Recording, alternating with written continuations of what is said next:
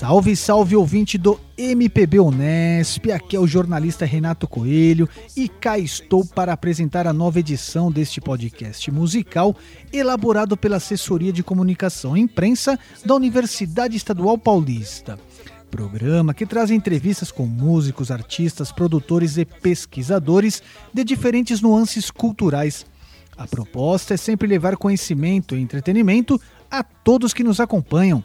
E hoje eu tenho a satisfação de conversar aqui com um músico, cantor, compositor, DJ, youtuber, podcaster, entre outros títulos artísticos, Mr.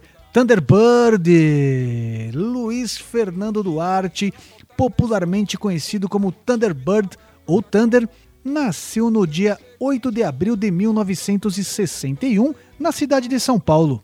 Ao se dedicar à música e à comunicação, se tornou um personagem de grande popularidade na cultura contemporânea brasileira. Começou a despontar no caminhar artístico em 1986, quando criou a banda Devotos de Nossa Senhora Aparecida. Seu apelido veio após o surgimento da banda lá no ABC Paulista, quando buscava por um nome artístico e, com base no automóvel Ford Thunderbird, achou que poderia ser bacana e realmente emplacou. Apesar de suas passagens por diversas mídias, ficou marcado por seu trabalho na MTV Brasil. Criou bordões como Olá, amiguinhos e Se é que você me entende, reproduzido até mesmo por um personagem da TV Colosso, inspirado em Thunder, o Thunderdog, homenagem de Luiz Ferré, diretor desse emblemático programa transmitido pela TV Rede Globo no início dos anos 90. Em 1994, Thunderbird se transferiu para a própria Rede Globo, onde apresentou Hollywood Rock, o Carnaval da Globo 94, um quadro no Fantástico e o programa musical TV Zona. Permaneceu por lá até 1995. No ano seguinte, retornou à MTV para apresentar Contos de Thunder, programa que era exibido aos sábados à noite onde Thunderbird comentava sobre filmes da produtora Trash Troma Filmes.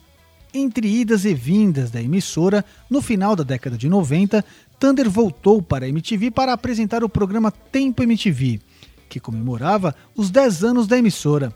Apresentou também o programa VJ por um dia e em 2001 substituiu Marcos Mion no programa Supernova, ao lado da VJ Didi Wagner. A partir de 2004, Thunder se transferiu para o departamento de marketing da MTV e trabalhou em programas off-air. Em 2011, comandou o programa do VMB, que relembrou os momentos mais marcantes da premiação. Em setembro de 2013, participou do último programa ao vivo da MTV Brasil, denominado Saideira, com duração de seis horas, o qual marcou o fim da emissora da TV aberta no país. De fevereiro de 2014 a março de 2020, apresentou o podcast Thunder Radio Show na Central 3. A partir de fevereiro de 2021, passou a apresentar o podcast Thunderamas, junto com os integrantes da banda Autoramas.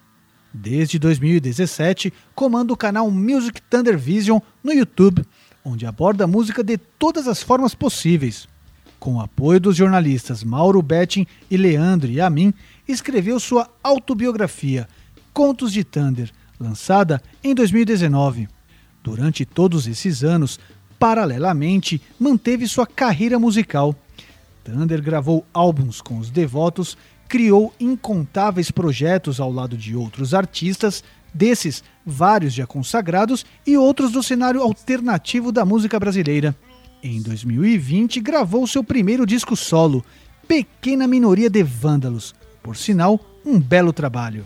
Bom, mas quem vai contar essas e outras histórias para nós aqui será o próprio Thunder. Mas como já de praxe em nosso podcast, antes de iniciar o papo com o entrevistado, vamos de som. Vamos escutar a faixa Insuportável, que faz parte justamente do álbum solo Pequena Minoria de Vândalos. Então, com vocês, Luiz Thunderbird no MPB Unesp.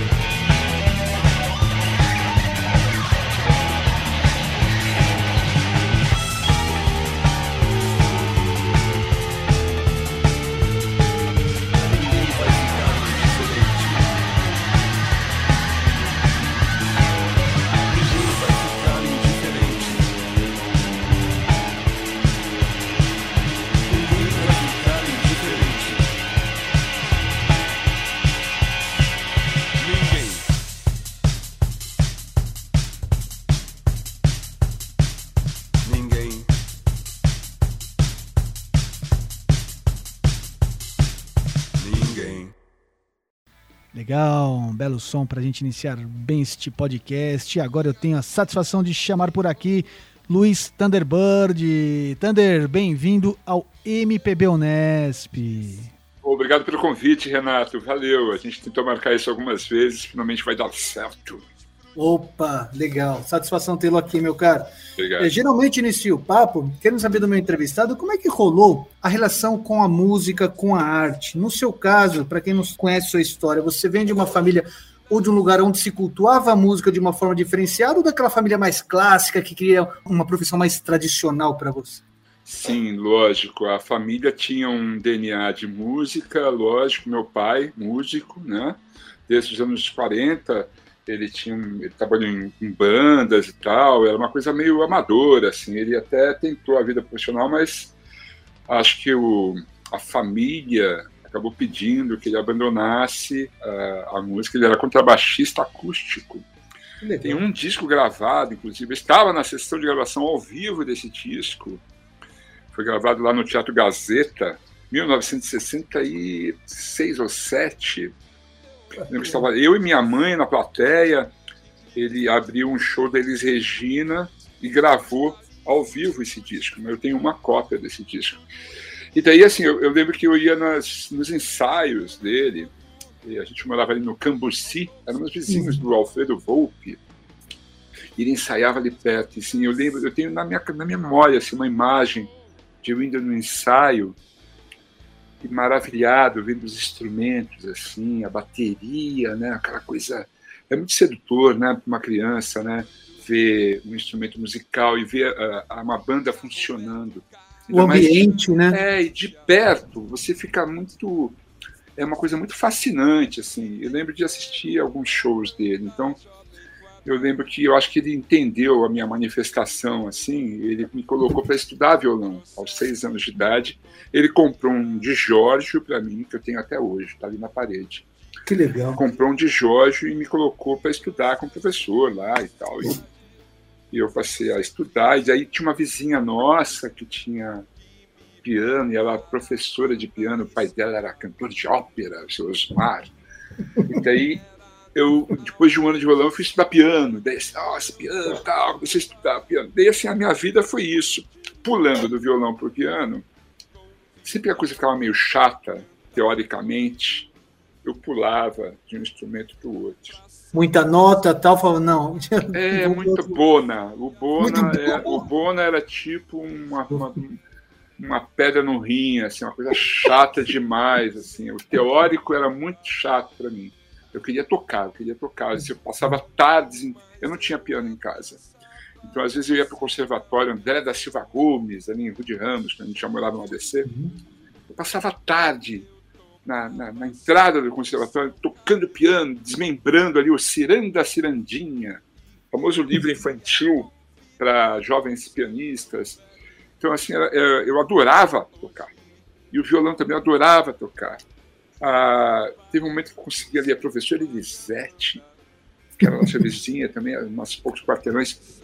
E daí ela, ela, eu tive uma sorte de pegar uma professora que tinha um gosto muito refinado, assim, e ela, naquela época, 1974, 73, o Brasil passava por um período nefasto da política, e ela me dava umas músicas maravilhosas. Tipo o quê? tipo Chico Buarque, Caetano Veloso, ela estava muito pesada para mim, para eu aprender, assim.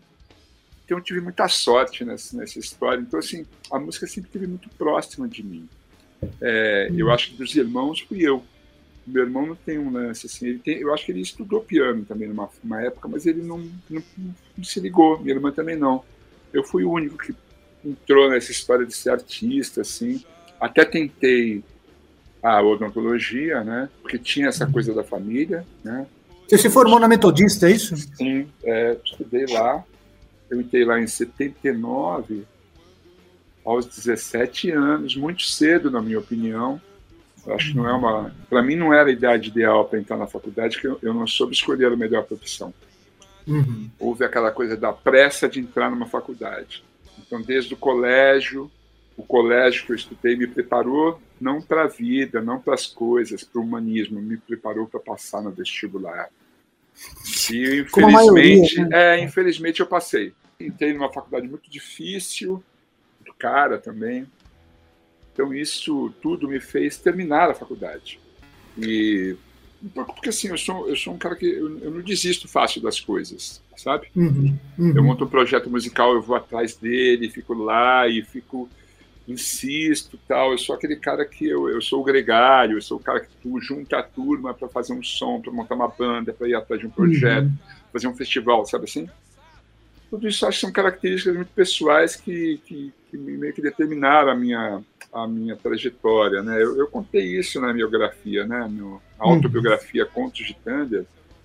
Isso está muito detalhado ali, essa experiência, né? De montar a primeira banda, de de insistir nas coisas, inclusive na faculdade. Eu terminei a faculdade, depois de uhum. terminar a faculdade, eu achei que deveria, eu devia isso para mim e para minha família, tentar exercer a profissão pela qual eu tinha estudado tanto. E, pô, foi muitos, foram quatro anos só de faculdade, mais os três de, de colégio, que eu me preparei para entrar. Então, fui tentar a odontologia, trabalhei cinco anos profissionalmente, já tinha trabalhado dois como estagiário.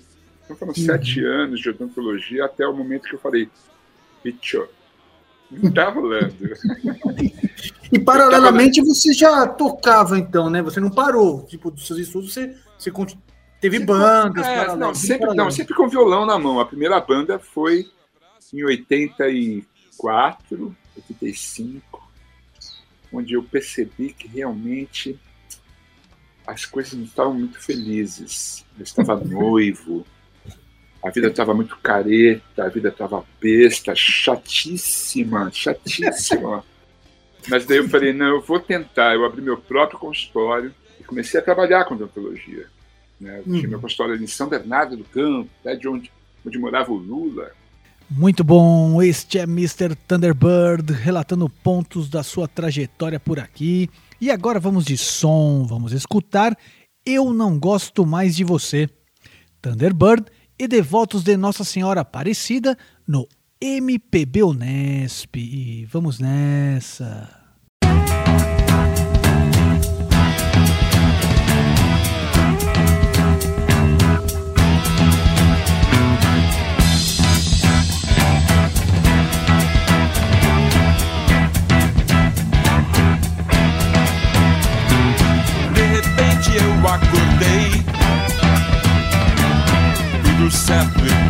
Descansei.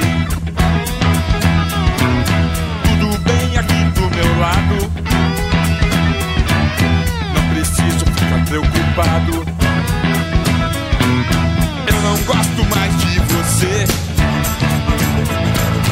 Eu não gosto mais de você. Eu não gosto mais de você. você.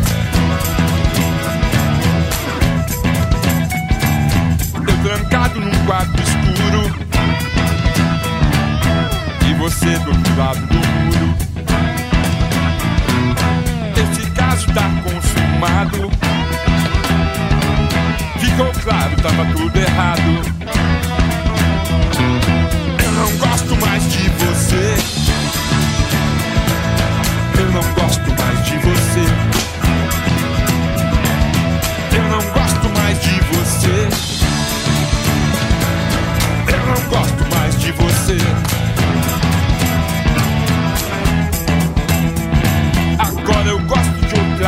Pessoa. Olha pra mim, eu tô rindo à toa. A luz de fora tá aqui dentro. Agora posso ver o momento. Eu não gosto mais de você.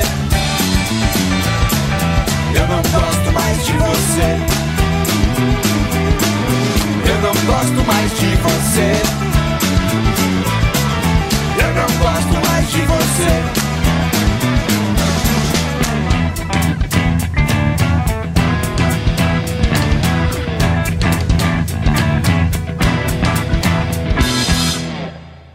Beleza, outro som bacana aqui em nosso podcast.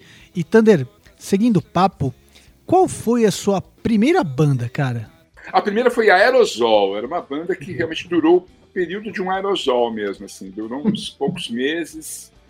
Era eu, Dani Rotten e o Marcos Veia, era uma banda de psychobilly, limitadíssima, eu, os instrumentos eram muito limitados, só o Dani tinha uma guitarra boa, mas eu tinha um baixo tonante horrível, com escala de guitarra, não podia usar a corda que ela pulava do braço, era um horror.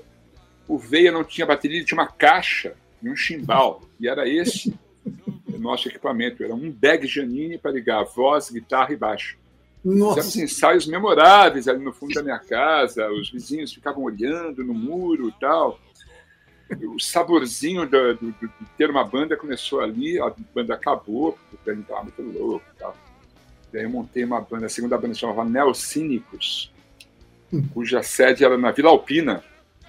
A gente tinha uma, uma rádio pirata, eu lembro que era Rádio Pirata. Nós tínhamos um transmissor e tal, e tínhamos a Radionísios, uns caras muito bacanas lá da Vila Alpina, gente muito legal. Foi inevitável montar uma banda com eles, que eram os Neocínicos. A gente fazia uma música meio cabeça, assim, eu, eu musicava uns poemas do Leminski, sabe as coisas assim. Bem alternativão, assim. Super! Era, a gente ouvia muito Fellini. Nossa. E a gente queria fazer um som meio intelectualizado, assim, começou a ficar uma coisa um pouco é, flamboyant, assim, até que o George e o Dani falaram assim, velho, volta pro rock, mano. Vai lá, em, vai lá em São Caetano que o Dani quer falar com você. Eu fui lá e ele falou assim, pô, toda, vamos montar, não era Thunder ainda, era Luizão. Vamos montar uma banda, vamos montar uma banda. Disse, tá, vamos montar uma banda de rock. Eu, ele e o Dias montamos os Devotos de Nossa Aparecida na Sexta-feira Santa de 1983, por isso o nome. Uhum. Eu lembro que quem batizou a banda foi o baterista dos cães, o Denis Animal, que falou: Porra, hoje é sexta-feira santa, que tal o devoto de Nossa Aparecida? Falei, lógico, tem tudo a ver. E assim começou a banda. Muito louco, cara. É... As coisas aconteceram muito rápido, assim. Eu uhum. ainda trabalhei com odontologia até 87. Em 87 eu resolvi fechar o consultório comunicar à família, né? Foi muito complicado isso. Imagina. Assim, sim, você vai abandonar tudo. Eu falei, é, velho, pô, porque tá, a minha vida tá horrível, eu não consigo. Eu trabalhava meio período e fugia do rock and roll, sabe assim? Uhum. Quando eu tomei essa decisão completa, comecei a investir pesado na banda e tal. Mas era difícil, cara. O rock alternativo não pagava, a gente pagava para tocar praticamente, né? Fazer shows no Madame Satã, no Ácido Plástico. Uhum. Eram, eram espaços que não tinham cachê, assim, era um cachê muito irrisório, então não dá para viver disso. Então, rapidamente, eu tive que criar uma, uma alternativa e eu fui estudar redação publicitária na SPM. Uhum. Tive aulas com professor, é, professor filho do Guimarães Rosa, um cara foda. Oh, é assim. mesmo? É, um cara muito foda, bicho. O cara tinha inventado o, o slogan Coca-Cola, isso é que é. Eu falei, cara, daí fui lá estudar e tal, daí eu fui trabalhar com meu pai. Meu pai tinha uma agência de publicidade. Coitado, ele, tava, ele, tinha, ele tinha se aposentado da indústria farmacêutica e montou a própria agência, Uhum. Que durou até 1989, quando a Zélia Cardoso de Mello deu o golpe na nação brasileira, se apoderando da poupança do brasileiro, e daí Uhum. todo mundo se deu muito mal, né? Nossa, e como? Foi muito ruim aquilo, foi o grande. Ela passou a mão na poupança do Uhum, brasileiro, uhum, literalmente, né? Uhum. Lato senso e estrito senso. Inclusive, assim, em 89, muito louco isso, eu tinha. Eu tinha conversado com os caras, bicho, que a gente ia gravar um disco e tal. Os devotos tinham se apresentado no TV da Tribo, Uhum. apresentado pelo Tadeu Django. Uhum. E o Tadeu ficou alucinado com os devotos. Cara, esses aqui são os devotos, são apenas os devotos, mas eles serão os devotos. E daí a gente foi escolhido como a banda do ano, lá no TV da Tribo, na Retrospectivo. E daí um produtor musical do programa era o Rogério Galo, que no ano seguinte ia ser o diretor do núcleo musical da MTV. Ah, E daí ele falou assim, cara, vou empresariar vocês, marcou reunião com a banda e tal. Vocês precisam de um, baterista que saiba tocar. Realmente o Zeca Cortisona não era o melhor baterista do mundo. Nós trocamos de baterista e vamos nos profissionalizar. Vai rolar, vai rolar, pessoal, vai rolar, vamos assinar, uhul! Daí veio o plano, plano Collor, e acabou com as nossas esperanças, não só com as minhas, muita gente tinha o selo RCA Plug, tinha umas bandas legais, Black Future, lá do Rio, Escove a Máfia, um monte de bandas que tinham contratos com essas, esses selos. uhum. Os contratos foram cancelados, né? Teve uma retração fodida no mercado. Foi horrível. Mas a sorte não queria largar do meu pé. Eu já tinha sido escolhido que eu seria VJ da MTV, só eu não sabia disso. Mas o dono, o Tite, e o Rogério Galo já sabiam que eu seria VJ. Eles começaram a frequentar os shows dos devotos, foram lá no Espaço Retrô assistir um show secretamente, não se apresentaram, foram ver se eu- Vamos ver se esse cara é de verdade. Vamos ver se não foi um golpe. Que sacar o seu deu. estilo, sua forma, tudo, né? É. Suas apresentações, como você poderia lidar, né? Uma espécie de análise ali, de É. entrevista mesmo. Porque eles ficaram muito impressionados com a minha apresentação lá no TV da Tribo. E aí, vamos no show para ver se é de verdade. Chegaram lá e era de verdade. Era, era- eu era meu mesmo. e aí eles decidiram que eu seria VJ. E daí eles ficavam me chamando lá para fazer o teste da MTV. Isso já na segunda, na metade de 89. De 90, aliás, de 90. E eu me recusava a fazer o teste. Eu queria saber da banda, cara. Não, eu queria saber da banda. E o Rogério me enganava. Não, eu vou conseguir um produtor para vocês. Vai lá né, fazer o teste. Assim, ah, não. E eu não fui. Eu não fui. Todo mundo fez o teste, o Gastão, o Rodrigo, as meninas fizeram o teste. Eu não, eu não fiz o teste. Até o dia que o Rogério mandou me chamar na MTV, Uhum. é, alegando assim, eu preciso falar com você sobre a banda, por favor, apareça lá. Daí eu cheguei lá no Galpão, que era a MTV ainda, lá em Pinheiros. Ah, o Rogério me chamou aqui. Ah, sim, você é o Luiz, né? Então, eu já era o Thunder aí, já era o Thunderbird, Luiz Thunderbird. Vai ali na- no estúdio, por favor. Entrei no estúdio. Ah, então vai atrás daquela câmera e fala um pouco da sua banda. Ah, gostei. Gostei dessa MTV, vai falar da minha banda, tô achando isso aqui ótimo, legal, minha banda vai aparecer na MTV, seja lá o que for MTV. Eu não sabia o que era, o que se tratava MTV. Ninguém sabia, lá, né? Ninguém verdade, que ninguém sabia. sabia, né? Não tinha MTV no Brasil e a gente não tinha a menor informação, não tinha TV a cabo, não tinha nada. Uhum. Eu fui lá, fiz a. Eu falei um pouco para o vídeo, e falaram, agora você entra naquela sala. Estou te esperando ali. Eu falei, tá bom. E na sala estava lá o Roger Carman, o presidente da época da MTV, o Rogério Galo e o Tite, falando, parabéns, você foi aprovado. Eu, assim, a banda, ele assim, não, você, você vai ser VJ da MTV. Eu falei, velho, sério, é isso mesmo? Não, Tander, você não está entendendo. É é um apresentador de televisão, assim, vai ser muito legal, a gente só vai falar de música. Eu falei, quer saber? Foda-se, onde eu assino? Assinei a porra do contrato, E aí a vida mudou, né? Porque eu não fazia ideia do que seria, mas foi maravilhoso. Imagino. MTV foi incrível.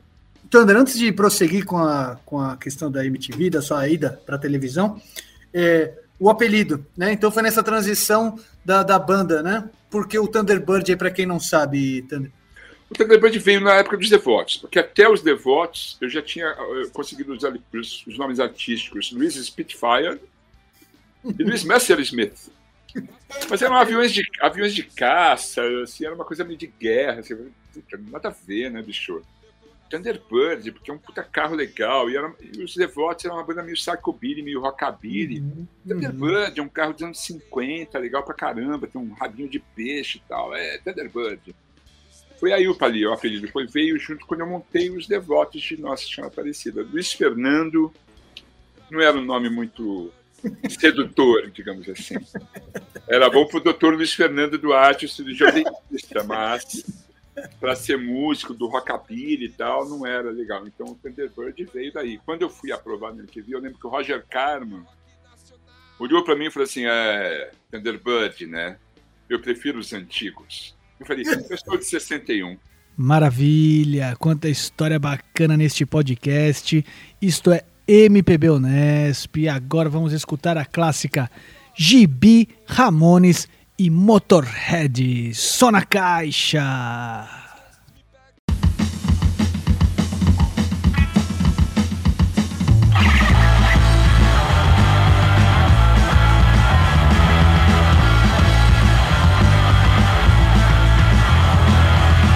casa além do Batman e Mad Escutando só Ramones Motorhead Fique em casa além do Batman e Mad Escutando só Ramones Motorhead O teu pai quer te fazer chantagem. Sua mãe chora pela nova tatuagem.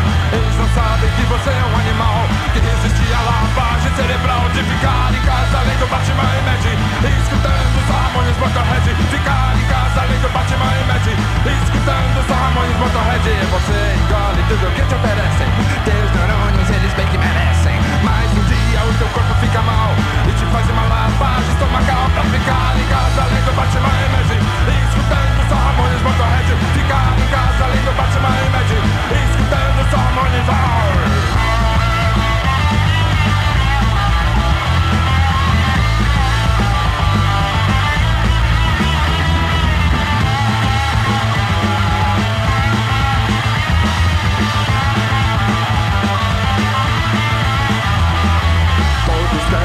crucificar. No meu caminho querem te colocar. Mas você não quer levar essa vida de gado. Teu negócio é ficar desempregado Pra ficar em casa. Além do Batman e Mad Escutando só Ramones Motorhead. Ficar em casa além do Batman e Mad Escutando só Ramones Motorhead. Oh!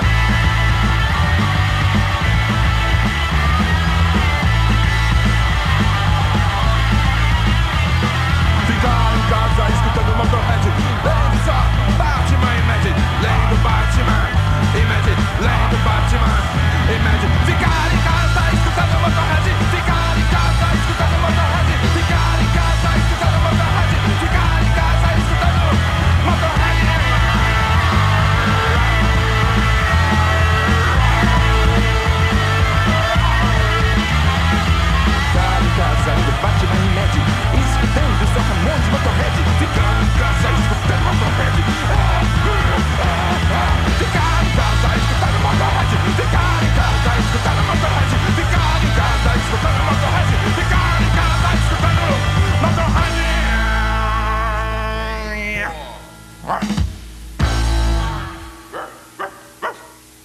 Thunder, é, seguindo o papo, no início dos anos 90, você foi atuar na televisão, em especial na MTV Brasil. Você poderia falar um pouco sobre como foi a importância dessa vivência para a sua vida pessoal e profissional? Porque, como tudo era novo, para nós, telespectadores e amantes de música, parecia, cara, que vocês estavam ali numa grande festa musical. É por aí o, o que rolou mesmo? Era uma loucura, era uma festa todos os dias. Foi o melhor trabalho que eu consegui na minha vida. Era incrível, a gente ainda ganhava um dinheirinho por causa disso. eu só falava de música, aquela coisa que eu mais amo. Então, eu não fazia ideia de que era ser VJ. Eu lembro que quando começou a gente fazer os treinamentos ali, é, tinha uma figurinista nossa, Cris, Cris Camargo. Ela era uma pessoa maravilhosa, assim, uma paciência que ela tinha comigo. E ela criou meu estilo. Ela e a ex-esposa do Dinho Ouro Preto, elas formadas. Não, o Thunder é meio rockabilly, então assim, vamos pegar umas camisas. Ele tem tatuagens. Eu era o único vídeo que tinha tatuagem. e era meio, tipo, era meio assustador, assim, pra época. Assim, tipo, nossa, tatuagem, ai meu Deus, que medo. E eu tinha as tatuagens no braço. Não, vamos cortar as mangas do Thunder para ele mostrar as tatuagens. Vamos fazer um estilo rockabilly, uns topetes e tal. Era tudo muito divertido, cara, era tudo muito gostoso. É, em São Paulo era o HF, mas no Rio era um canal aberto, né?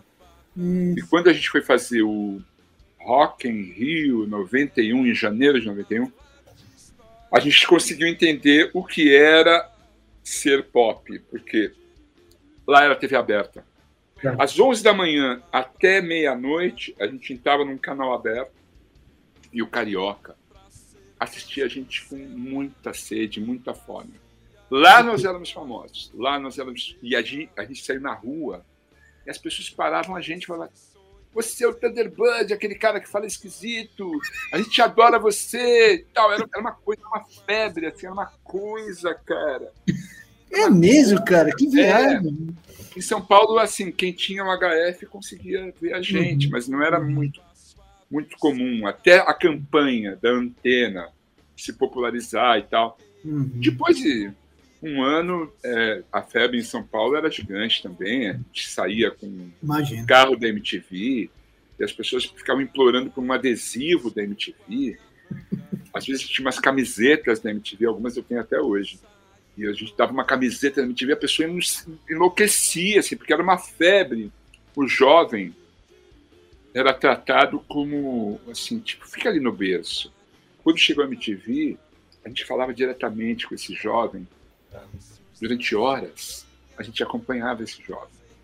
Era uma turminha bacana, simpática. É...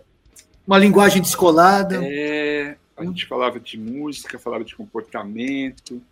Então a gente ganhava as pessoas, corações e mentes. Você era considerado o esquisitão, Thunder, da, da turma? Assim? É, porque eu tinha um topete, porque eu tinha tatuagem, porque a minha dicção, porque um monte de coisa, entendeu? E eu era muito louco mesmo, assim, eu falava umas coisas, eu não seguia o teleprompter, eu falava, improvisava muito, eu tinha um Legal. desempenho, eu tinha um desenrolar, eu era muito desinibido. Eu tinha feito uns comerciais de TV antes da MTV, então eu já tinha um contato com a câmera, e assim, eu sempre, sempre dei o show, cara, porque uhum. lá com violão, desde criança, a festinha de fim de ano do, do conservatório, ia lá fazer o show, blá, blá, blá, uhum. então eu gostava de fazer show.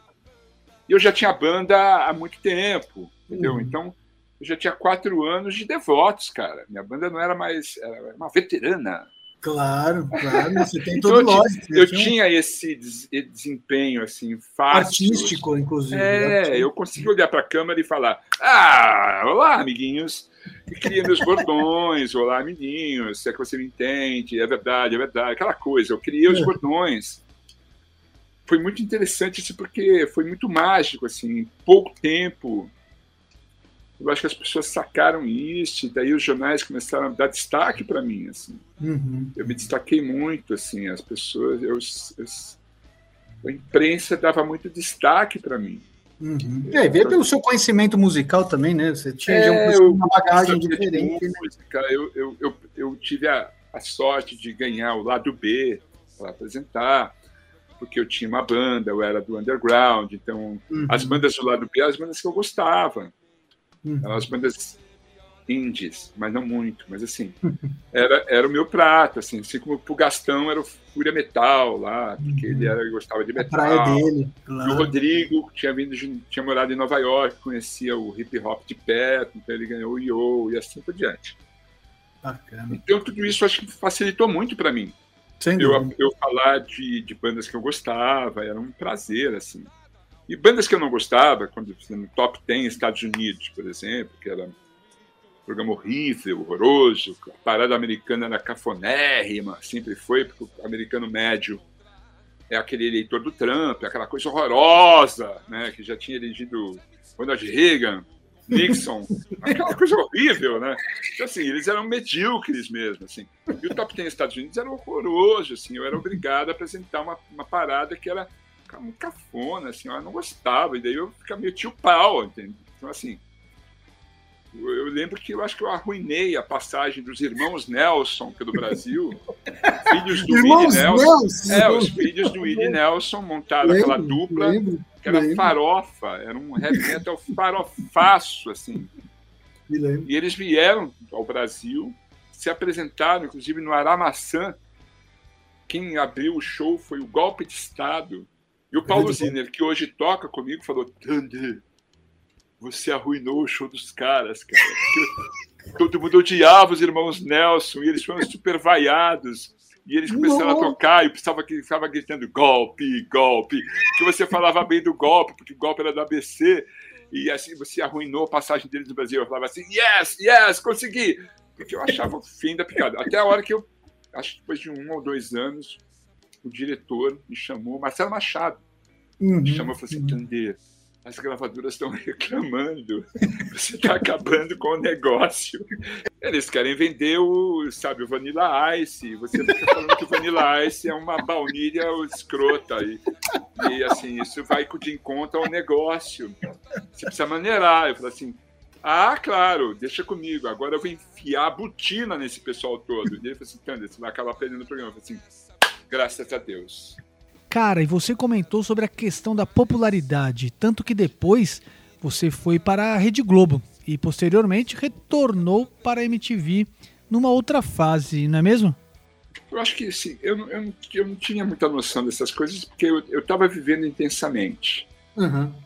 Com a banda, com a MTV, eu gravava muito, a gente trabalhava bastante, cara. Imagino, imagino. E eu me drogava bastante também, então assim. Uhum eu estava muito focado em apresentar os programas, fazer os shows e tal.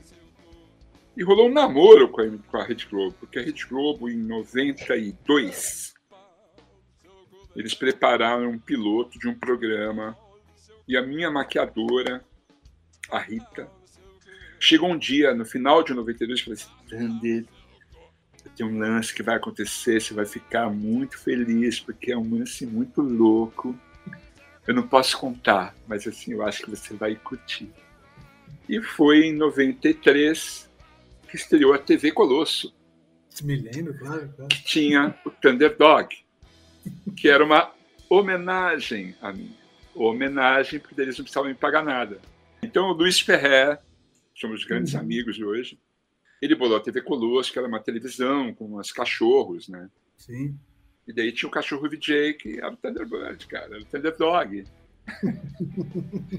eu lembro que a MTV falou assim, cara, a gente tira do ar, a gente tira do ar. Eu falei, não, não tira não, cara, eu adoro o Thunderdog. Mas Thunder, você não está ganhando nada com isso. eu não preciso ganhar com tudo, cara. Deixa lá o bichinho, eu acho ele maravilhoso, eu adoro, assisto a TV Colosso, adoro o Thunderdog. E no ano seguinte, 94, a Globo me chamou. No final de 93, aliás. Uhum. O Boninho tentou me achar lá na MTV. Eu lembro que o Danielzinho, Pompeu de Toledo, e trabalhava na MTV, ligou para minha casa e falou assim: Olha, o Boninho está atrás de você, cara. Ele quer falar contigo e tal.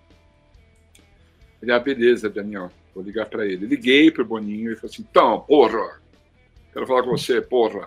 Seguinte, é, a ideia é o seguinte: você apresentar o Hollywood Rock Falei, porra, que legal, mano. Tem um dinheiro? Ele assim, tem, tem uma grana. Falei, que legal, cara. Demais. Vou falar com o pessoal aqui da MTV, vai ser muito engraçado, vai ser legal, né? Um VJ da MTV no, na Rede Globo. Eu cheguei no meu chefe na época, que era uma pessoa que não estava muito bem com essa pessoa, não estava me dando muito bem com ela. Falei, então, a Globo me chamou, cara. E eles querem que eu apresente o Hollywood Rock. Falou assim, ah, acho que não vai rolar.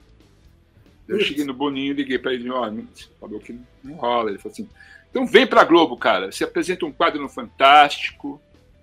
Nossa! a gente faz um programa musical para você e você apresenta o Hollywood Rock. Vem pra cá, cara! Eu cheguei nele, mesmo chefe assim, velho, seguinte, mano, se você me liberar para fazer o Hollywood Rock, eu não preciso sair da MTV. Uhum. Eu vou lá, apresento o Hollywood Rock e volto. Continuo claro. a minha trajetória de sucesso na MTV. Não, Tander, eu sinto muito. Se você for fazer isso aí, você não precisa mais voltar. Putz. Então, eu falei, então, Falou. tchau. Beijinho, tchau, tchau. E fui para a Rede Globo. Não tinha muito o que pensar. Assim. Eu cheguei a falar com umas pessoas Algumas falaram, vai, vai, e outras falaram, não vai, não vai. E Astrid chegou para mim e falou assim, Tander, com aquele sotaque carioca lindo dela, Tander, loucura, não vá, não vá. Eu acho que não vai ser legal para você. O Tite falou, não, não vai, cara, vai ter a Copa do Mundo, nós vamos levar você para os Estados Unidos, você vai ganhar a Copa. Eu falei, sério? Mas assim, meu, o chefe que você colocou para dirigir lá é muito chato. Eu não me dou bem com ele, ele não gosta de mim. E ele foi muito babaca ao tratar desse assunto. Sinto muito, Tite, tchau, tchau. Fui. Foi muito interessante enquanto durou, sabe? Porque eu apresentei uhum. um rádio de rock, uma audiência absurda. E é outro, queira ou não, a, a, estrutura é gigantesca, né? Absurda, Mas naquela época, né? Era uma coisa absurda, assim, faraônica mesmo, que eu não experimentava uhum. na MTV. Na MTV, eu entrava na sala do Tite, tipo assim, tipo, assim, oh, e aí, cara, vamos ali, uma um, Sabe assim? E, e, na Globo não era bem assim. Na Globo tinha uma estrutura, tinha uma hierarquia, tinha uma coisa, um, um volume, uma, era, era uma. Eu trabalhava, não era um estúdio, era uma pirâmide, sabe assim? Era uma coisa louca, cara. E Mas... foi muito estranho trabalhar lá, porque talvez eu estivesse muito louco para ter enfrentado isso, sabe? Mas a gente tentou. Eu fiz o Rock Rock, eu fiz o Carnaval da Globo. Era eu e o Guilherme Caran, nossa. Finado Guilherme uhum. nós dois, fui, eu entrevistava umas pessoas no intervalo do carnaval. Essas passagens estão no Contos de Thunder, porque uhum. tem passagens hilárias, com Regina Casé, Gal Costa, o Zagalo, que queria me matar. Foi muito engraçado tudo isso. E daí, sim, fiz o quadro no Fantástico, uhum. que era muito chato, assim, eu não gostava, falava pro Boninho, falava, que chato isso aqui, cara é muito besta esse lance, não quero fazer. Ele assim, cara, se não fizer o Fantástico, não vai ter programa de música. Putz. Falei, tá bom, então eu faço. E daí, finalmente, veio TV Zona, uhum. que era o meu sonho, assim, porque eram dois palcos é, simultâneos, assim, um palco de um lado, outro do outro. As bandas tocavam de verdade, ao vivo. Isso uhum. era muito difícil na televisão brasileira. Sim. Tinha uma experiência lá do, do Fausto Silva, né? Que tinha o Pedidos na Tati, mas era uma coisa esculhambação total, o som era horrível, era, era, uma, era, um, era, uma, era um circo, assim. Era maravilhoso, na verdade, eu adorava o Pedidos na Noite. Mas dessa vez ia ser foda, assim, um equipamento foda. Eu ia receber os, os bambambãs da música no meu programa. Foi, foi delicioso, assim, era, era faraônico mesmo, era no Teatro Fênix. Era, o Teatro Fênix era eu, Chico Anísio, Fausto Silva e a Xuxa. E daí tinha o Camarim 100, era uma coisa assim, tipo... Ai, que patamar, hein? Que patamar, né? É, muito foda, cara. Era muito foda. É, o teatro, ah, o ar-condicionado do teatro custa 40 mil dólares por mês. Assim, Nossa, quantos dólares? Uau! Sabe assim, uma coisa louca, assim. Era muito louco, cara. E a gente... Era um sonho, né, cara? Porque eu apresentava, eu acho que, sei lá, umas oito atrações por programa. E pelo menos duas delas eram alternativas, assim, desconhecidas Legal, tá? do público, que o Brasil nunca tinha visto. Uhum. E eu consegui levar umas, uns artistas muito legais. Foi a primeira vez que Raimundos foi lá, uhum. foi a primeira vez que Chico Science, Nação Zumbi, se apresentou, se apresentou lá na, na Globo. É, que bacana! É, eu, eu, lembro que uma vez foi. É, a banda do Gabriel Tomás. É, era uma loucura, velho. As bandas muito alternativas, do lado de artistas gigantescos, tipo Paralamas do Sucesso, uhum. Barão Vermelho, sabe assim? Levava Sim. umas coisas bem alternativas. Era uma delícia, cara. Isso durou até a fase que a Globo tinha acabado para mim. Assim, eu lembro que teve um Hollywood Rock eu liguei pro Boninho e falei, Boninho, porra, velho, e aí, mano? Ele assim, Thunder não vai rolar, velho. Não vai rolar. Eu falei, cara, a MTV me chamou. Eu tinha ligado pro Tite mal, assim, tipo, cara, que merda que eu fui me meter, bicho. Ele, vamos ver uma coisa muito louca para você voltar pra MTV. Eu liguei pro Boninho e falei, velho, então, eu sei que não vai rolar, mas assim, a MTV tá me chamando de volta, cara. Enfim, não ia rolar mesmo, daí eu voltei pra MTV para apresentar o Contos de Thunder, que foi o programa mais louco que eu já apresentei e o que eu já vi na televisão brasileira. Esse foi mesmo, né, Thunder? Era uma foi, loucura, hein, cara? O Trash, assim, né, cara? O mais maluco, o mais improvável só teria acontecido naquela época na MTV. Nos uhum. anos 2000, a MTV não teria coragem de apresentar aquele programa. Mas lá, em 1995, 6, foi final de 95, né? 96, a MTV botou no ar Contos de Thunder. É um programa absurdo. Eu interagia com os filmes da Troma. A pior produtora do mundo, né? Conhecida. Tem esse é título mesmo, né? A pior produtora de filmes do mundo. Lloyd Kaufman, né? Grande Lloyd Kaufman. Ficamos amigos de Twitter. E, e foram dez programas eu achei que isso ia ser a grande onda, assim. Eu estava bem louco. Tava difícil, tava... só o Danielzinho, Pompeu de Toledo e o Carlinhos Dias, Carlinhos Doideira, conseguiu me aturar. Tinha uns personagens absurdos, tipo, o Arroto e o Palhares, que eram dois gorilas, que eram meus amigos, o Galo Roger, que era um homem galo. Assim, você falava cocó. A temática dos filmes também, né? Era maravilhoso. A prima Loreta, que era uma mulher em cabeça de porca. Não, era absurdo. A gente fazia absurdos nesse programa. Era muito impróprio, assim. Eu fumava baseado no ar, assim. Era uma coisa... A gente está falando de 1996, cara. Eram... Alguns tabus foram quebrados nesse programa. E o lance de trazer um trash para televisão. Uhum. Não rolou. A MTV me mandou embora. E foi uma grande bobagem, porque se tivesse continuado ia ser um grande sucesso.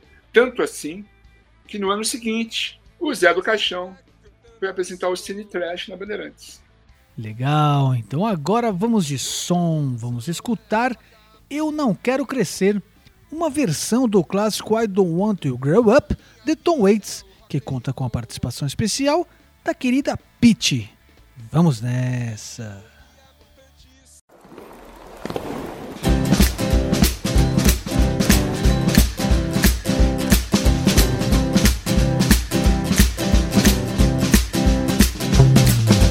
Do jeito que a vida está, eu não quero crescer. Tanta volta que a vida dá, eu não quero crescer. Eu não faço planos pra não ficar mal. Um terráqueo no espaço sideral. Vou ficar na minha então. Eu não quero crescer. Esse é o cerne da questão. Eu não quero crescer. Eu não posso nem pensar em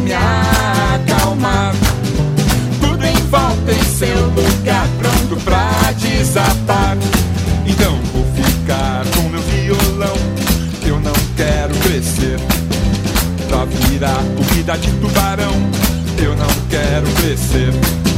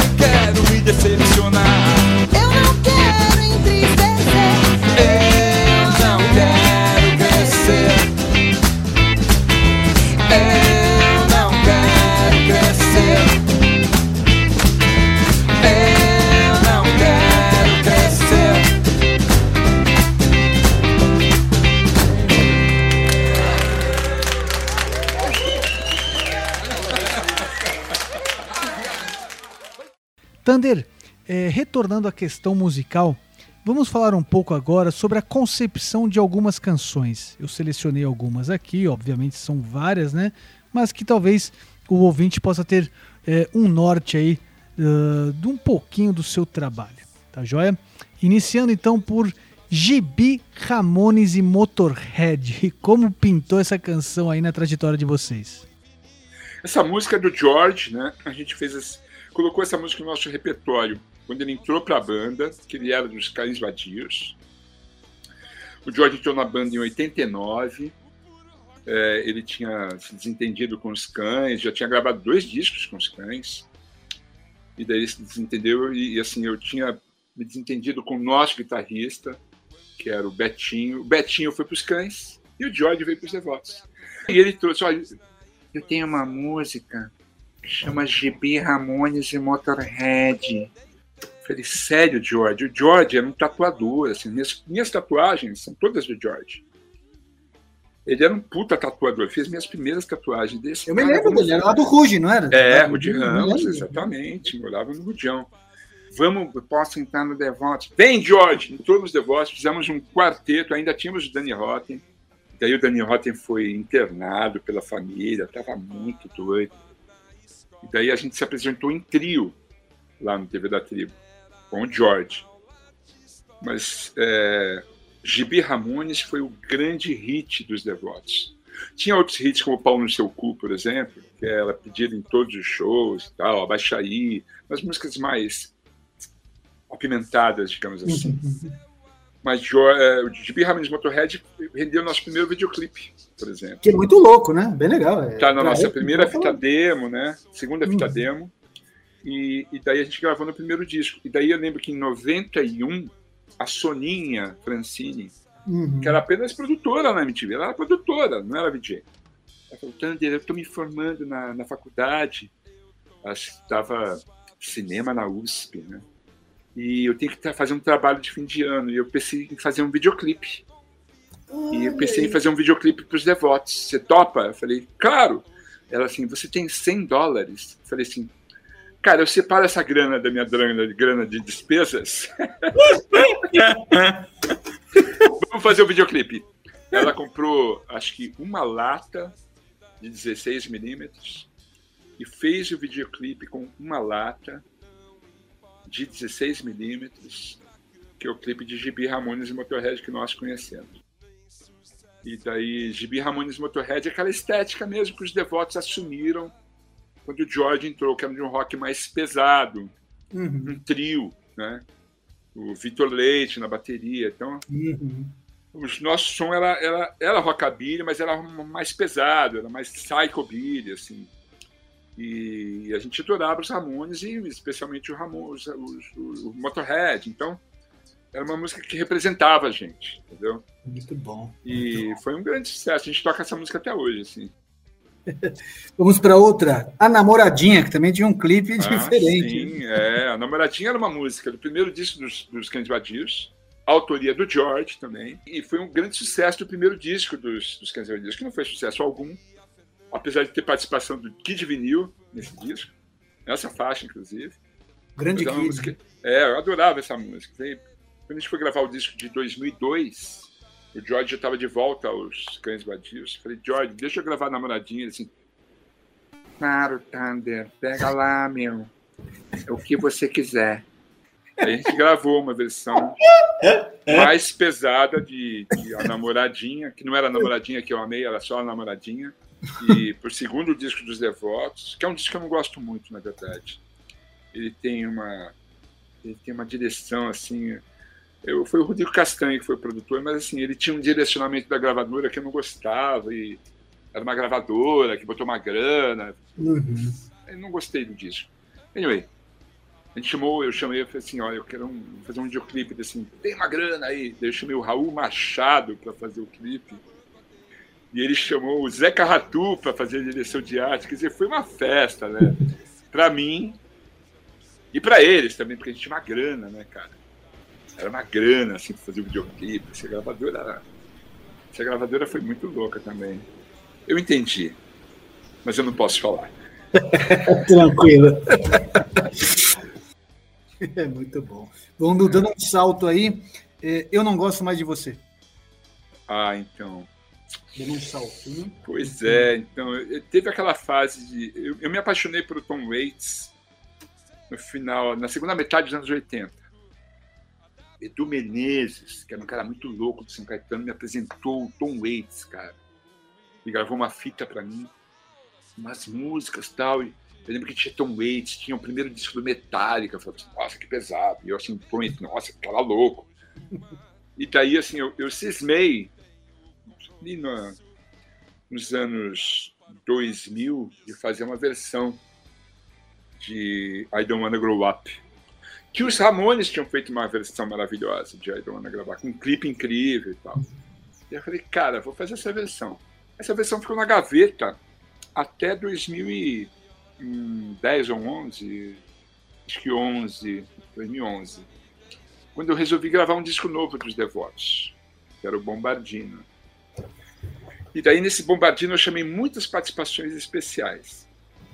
E eu tinha gravado o disco e sobrou assim, eu falei assim, eu, eu tinha um estúdio A Voz do Brasil para gravar, o Alan Terpins, filho do Tico Terpins, do Gelo de Porco, falou assim, grava o que você quiser. Eu assim, ah, obrigado, cara.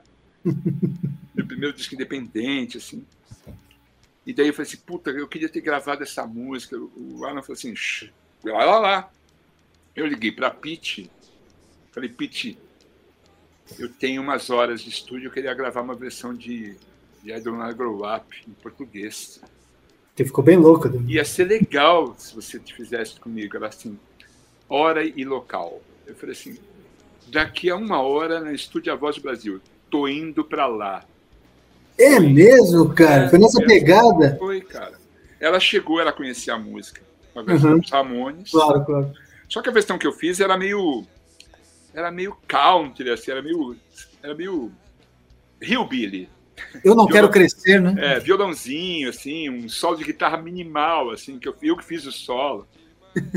E daí eu lembro que o Martim foi junto.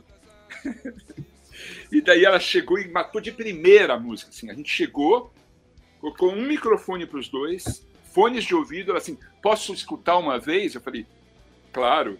Ela escutou uma vez e a gente saiu gravando na segunda. E gravou de primeira, de primeira. Mas, enfim, a gente fez a música, não entrou no disco, porque eu não tinha autorização do Tom Waits. Uhum. Me falaram, olha, a esposa dele é muito chata, você não vai conseguir, ela vai pedir uma grana, vai ser uma merda. Então eu guardei a música. Nunca lancei essa música. E daí, no mesmo ano, eu fiz um videoclipe.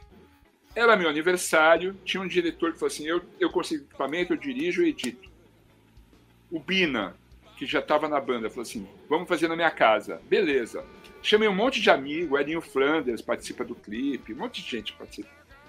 Eu liguei pra Pete e falei, então, agora a gente vai fazer um videoclipe.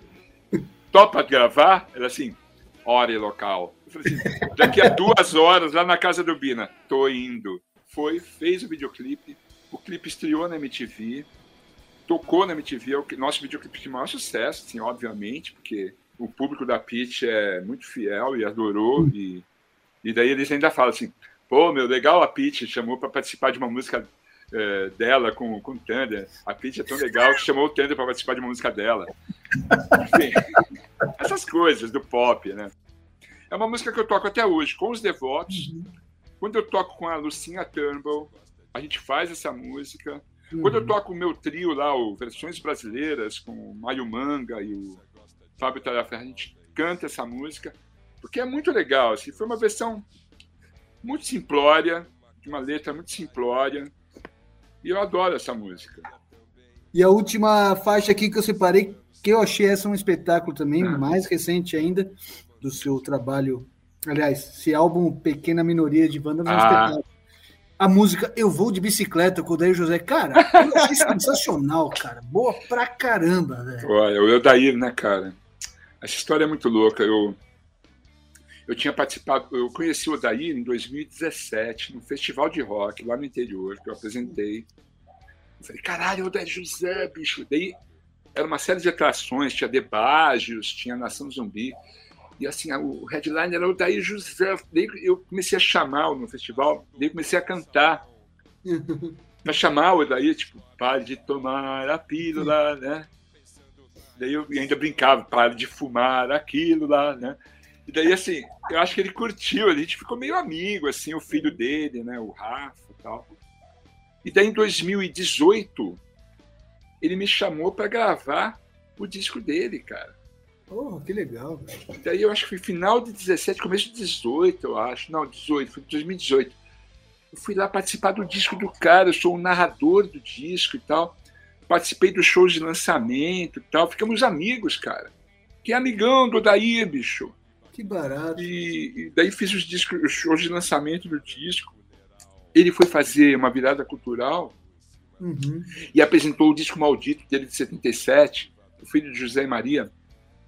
Me chamou para cantar as músicas com ele, cara. Que legal. Cara, foi uma experiência assim, surreal, cara. O Daí virou um mentor, assim. Eu, Uhum. eu ligo de vez em quando para ele. E ele é um cara muito legal, assim, muito inteligente, né? Um cara de Demais, né? ele é como eu, de esquerda. Então a gente se entende muito bem, assim, sabe? Um cara virou um mentor, assim, sabe? Hoje eu Uhum. trabalho com o filho dele.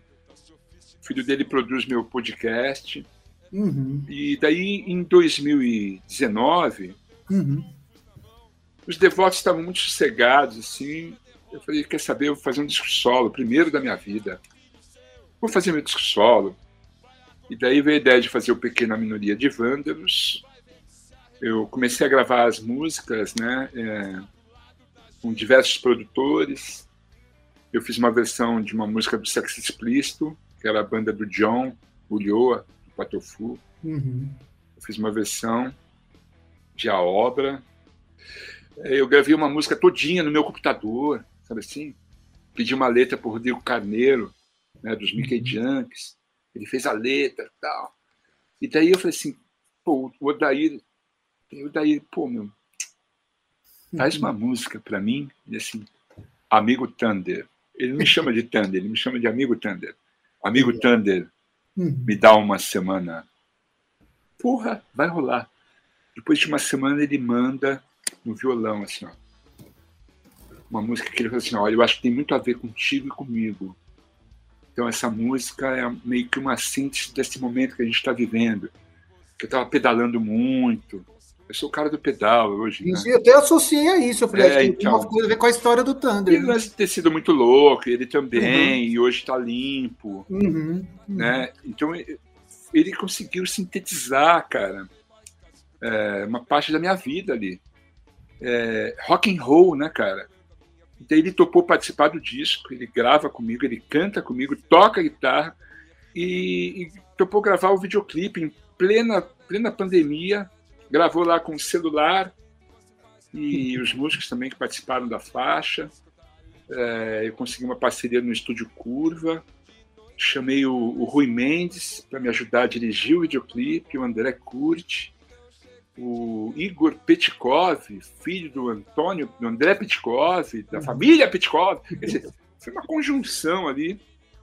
Eu tenho maior honra, cara. Eu sinto, me sinto muito honrado desse disco ter uma participação do Odair José na composição e no, no disco, né, cara? Foi um disco que eu pude trazer uns amigos para participar, sabe? O Guilherme Uhum. Held, a gente fez uma faixa juntos. Eu estava muito ligado na, na neopsicodelia brasileira, então eu chamei a banda Bike para fazer uma faixa com eles. Nós gravamos lá em São José dos Campos, no estúdio deles, passamos uma tarde. A gente fez um estrogonofe, comemos uns cogumelos. E Tá tudo certo. foi tão lindo, cara. Foi muito lindo. Assim, várias participações no disco. É, o Felipe Pagani, tinha formado comigo os talentos tarantinos. O Rodrigo Saldanha. É, foi muito legal, cara. Eu fiz 24 videoclipes, dirigi quatro videoclipes. Uhum. Foi um grande barato, assim. O azar que deu que a gente lançou durante a pandemia, então eu não pude fazer show de lançamento. Uhum. Então é um disco que eu fiz um show lá no Red Star, ainda bem que foi num lugar muito foda, que é o Red Star Studio. Puta som, a gente fez um vídeo, tem lá no YouTube. É, mas eu não lancei esse disco, esse disco ficou inédito. Nossa, Foi um grande espetáculo. barato. assim, é, foi um Nossa, grande barato. Tá na hora de gravar outro, né? Bacana. Tocando o barco aí para meio que para reta aí final, Thunder. Quantos trabalhos você, quantos discos já gravou com os Devotos e seus até hoje? E quantos grupos você está participando atualmente? Você participa de vários, né? Inclusive a, a grande, a grande parceria com a Lucinha, né? Que Sim. até aqui, que eu achei muito legal também ouvir aí o, o trabalho de vocês. Devotos teve uma, uma discografia bem reduzida, porque eu estava sempre trabalhando muito com a, com a TV. Então, sobrava pouco, pouco tempo para fazer discos com a banda. Tem o primeiro disco de 94, Uhum. eu considero tardio, inclusive, porque a banda é de 86. Tem um disco de hum, 2002, é o segundo. Tem o de 2009, o Bombardino. Tem o Osciloscópio, de 2011. E tem o Audio Generator, de 2016. São cinco discos dos Devotos. Uhum. Tem um disco inédito do Porca Light, que é a minha banda pós-punk, só com craques, que era o Pedrinho na bateria, o Pedrinho do Killing Chainsaw na bateria. O Zé Antônio Gudual participou dessa banda. É, o, o, o Rodrigo Carneiro nos vocais, dos Mickey Junkies. Era um quarteto pós-punk. Nós gravamos um disco produzido por Paulo Barnabé, da Patife Band. Esse disco nunca foi lançado, é um disco inédito. Ele vai fazer, ele vai fazer 20 anos e é inédito. Uau. E eu tenho esse disco solo meu. É, eu acho que são esses os discos. Ah, eu participei do disco da TV Colosso, com o Dog também. legal, legal. Eu estou ansioso para gravar um disco solo de novo. Esse ano que, de 2024 é importante porque faz 30 anos do lançamento do primeiro disco dos Devotos Uhum. e a gente está aprontando o relançamento do primeiro disco em vinil. Muita gente cobra, cobra esse disco, porque está muito caro no mercado paralelo. Então a gente vai relançar esse disco em vinil. Já estamos com entendimentos aí com uma, Que um para lançar. E tem, tem esse disco que eu vou fazer com o Fábio Talhaferri e o Mário Manga, do Premier, Uhum. que é do Versões Brasileiras, que é esse trio que a gente faz só versões em português de clássicos. É um sucesso incrível quando a gente faz os shows. A gente gosta de tocar lá no Bono e tal.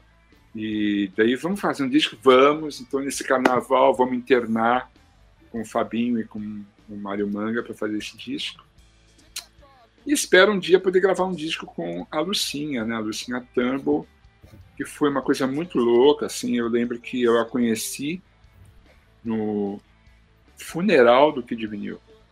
Nossa. É, eu tava, eu fui fazer umas, eu tava lá e a família pediu para eu falar umas palavras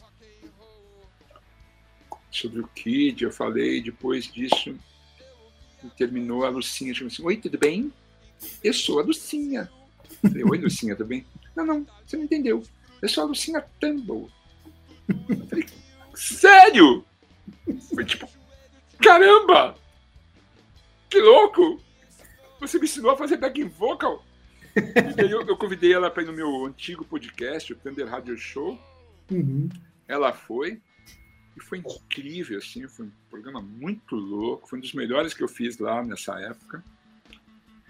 Daí em 2019, a UOL me, me encomendou um documentário. Uhum. E daí o Zé Mazei, meu amigo de, de devoto, toca comigo nos devotos, falou assim, cara, vamos fazer um documentário. Eu falei, tá, pode ser musical? Pode. Posso escolher o tema? Pode. Eu vou fazer um documentário sobre a Lucinha Tambo, a primeira guitarrista do Brasil. Daí o Al falou assim, ó, você tem 10 minutos para contar essa história. Eu falei, nem fudendo. Daí era uma briga, assim, a gente fez cinco reuniões com, com a diretoria do UOL, a cada reunião eu ganhava um minuto.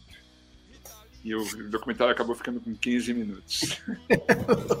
Já foi alguma coisa. E ficou legal, né, cara? Ela me mandou, É. ficou bacana. Eu É um gostei. mini documentário, lógico. Não contei a história toda dela, mas dá para passar a ideia de quem é a Lucinha, Uhum. do amor que ela tem pela música. Sim. E a gente criou um vínculo muito forte, ficamos, nos tornamos grandes amigos. E foi inevitável ela me convidar uma vez para participar de um show dela. Ela tava, ia fazer um show, ela e tem um penhasco. Ah, e ela me convidou para participar. Dessa participação, a gente montou a dupla. é uma dupla de sucesso, assim. A gente tocou, já fez muito show, cara. A gente fez muito show. Bacana. E é uma delícia tocar com a Lucinha, bicho. Ela vem pra aqui na minha casa, a gente fica ensaiando e bolando as músicas que a gente vai fazer e tal, e ter essa ideia de eu produzir o disco dela. Eu falo, velho, vamos fazer isso logo. Ela tem um repertório próprio dela, autoral lindo, e, Sem dúvida. e esse disco também demorou, assim, para sair, sabe? Eu fico tentando botar na cabeça daquela hora de fazer esse disco dela e tal. É, vai rolar, tenho certeza que Opa. vai. E assim, é, é basicamente isso, cara. É me divertir, né, cara? A música me traz isso, entendeu? A música é isso, cara. Ela nos coloca, é um motivo para levantar da cama e falar, tá bom, vamos lá. Entendeu? Muito bom. É. Antes de fechar, Thunder, uma última pergunta. É, você é um cara da comunicação, da arte, da música, né? Uhum. Você tem né, uma definição da sua obra de forma geral? Ou é isso que você falou? É uma liberdade, uma felicidade de fazer o que você gosta? Como você definiria essa sua trajetória artística? Eu acho que sou um cara que, assim, aos seis anos, descobriu que podia tocar um instrumento. E de lá para cá, eu só fui enganando as pessoas, dizendo que eu, que eu sei tocar e saio tocando e montando um milhão de bandas. E eu, assim, eu não consigo parar de tocar, cara. E quando eu entrei na MTV, eu me apaixonei pela comunicação, entendeu? Então, assim, quando eu não estou na TV, eu tenho um programa no YouTube, ou então eu tenho um podcast. Então, eu tenho um podcast, o podcast do Thunder. Podcast do Thunder. Por que podcast? É porque é o meu podcast. É, então, assim, é, eu- a comunicação, né, cara? é, se não fosse aquele colégio que me colocou rapidamente na faculdade, talvez eu tivesse dado comunicações. Mas a vida é essa. Uhum. É o que eu tinha, é o que eu fiz e hoje eu estou tentando prosseguir, só isso. Tentando não, eu estou conseguindo prosseguir fazendo música e falando sobre música. Legal. Limpo e andando de bike. É, andando muito de bicicleta. Maravilha. E antes de fechar, deixa aí então seus contatos para o ouvinte que quer te seguir nas redes. Ah, sim. À vontade. é. todas as redes. É Luiz, Luiz com Z, Luiz Thunderbird. Luiz Thunderbird. Estou lá no Facebook. Eu estou no Twitter, no Twitter. Eu estou no Instagram. Eu estou no Blue Sky. Eu estou no cu. Todas as redes é Luiz Thunderbird. É fácil de me achar. Tem um podcast do Thunder, que é hospedado no meu canal no YouTube, no Music Thunder Vision. É, me achar é facinho. E me contratar também. Quero fazer show com as minhas duplas, com o meu trio, com a minha banda. Eu quero me divertir, cara, é isso. Legal, Thunder. Muitíssimo obrigado, Eu cara, pela sua participação. Parabéns pela obra, muito legal Valeu. mesmo, assim, cara, tanto da parte da comunicação quanto da parte musical. E qualquer novidade, estamos aqui à disposição, beleza? Quero você num show. Opa, irei, Né? sem dúvida. Opa, Vamos já me deu esse, golpe, esse encontro.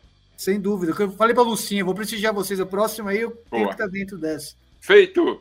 Valeu, Obrigado, Renato. valeu. Maravilha, esse foi Mr. Thunderbird, um artista e um comunicador diferenciado da cultura brasileira e um cara super do bem, alto astral total. E para finalizar, vamos ouvir Eu Vou de Bicicleta, uma parceria do Thunder com o grande Odair José, como ele citou aqui, que consta no álbum Pequena Minoria de Vândalos. É isso aí, um grande abraço a todos e até o próximo MPB Unesp. Valeu!